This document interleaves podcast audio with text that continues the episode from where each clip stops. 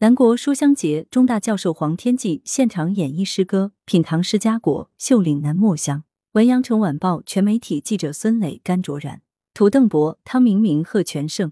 八月十九日，广州南丰书院二楼座无虚席，著名古典文学研究专家、中山大学中文系教授黄天骥携新书《唐诗三百年》，为南国书香节线上线下读者观众讲述唐诗地位，赏析名篇名句。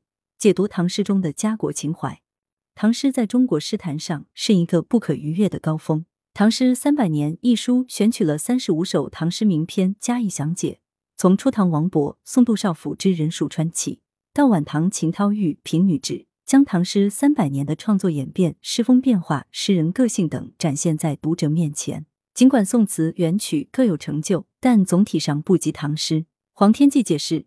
唐诗能够把汉藏语系的音乐性解放出来，与诗人的感情思想结合，这是中国古代诗歌的一个高峰。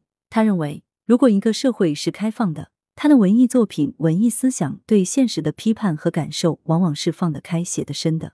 在中国几千年的封建社会里，唐代是最开放的社会。从艺术技巧来看，唐代刚好接受了近体式的写法，既注重语言的韵。也注意平仄的安排，实现了音节的对立统一。因此，在黄天骥眼里，开放的社会叠加艺术本身的突破，造就了唐诗在中国文学史上不可逾越的地位。再也没有第二个李白、杜甫了。用立体的眼光赏析诗词，体会诗词的技巧。黄天骥既是文史通家，也是古典戏曲研究的名家，往往能触类旁通，用戏曲的眼光读诗词，用诗词的思维赏戏曲。关注到旁人忽略的细节，体会唐诗写作技巧的独到之处。研究戏曲讲究戏剧矛盾，写诗也需要在矛盾下形成。从这一点看，两种文体是共通的。黄天骥以杜甫的《石壕吏》举例，杜甫用听觉代替视觉，使叙述情节极具张力。虽然全诗只出现一个“吏”字，但石壕吏跋扈的形象跃然纸上。资深媒体人罗涛认为。黄天骥的解读让熟悉的诗别开生面，经过戏曲的演绎，唐诗历历如目，极具电影感和场面感。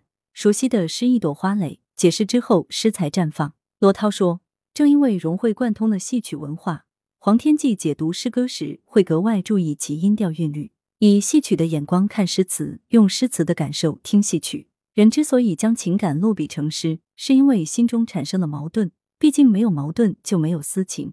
矛盾这一点，在叙事、抒情和戏曲上都是一样的。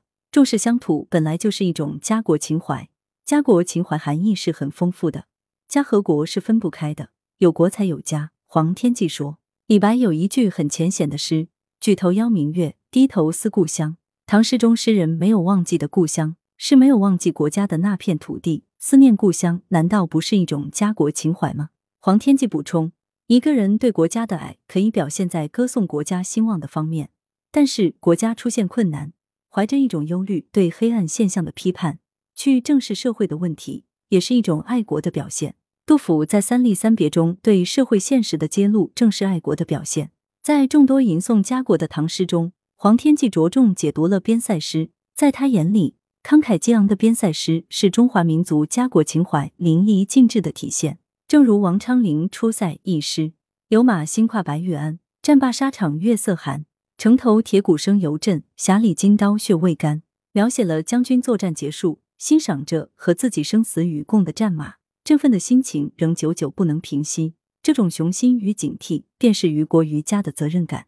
黄天骥将王昌龄处理冲突矛盾的写作技巧一一道来，情到浓时，他起身声情并茂的演绎诗歌。带领读者们以诗人之心体会唐诗。来源：羊城晚报羊城派，责编：黎存根，校对：李红宇。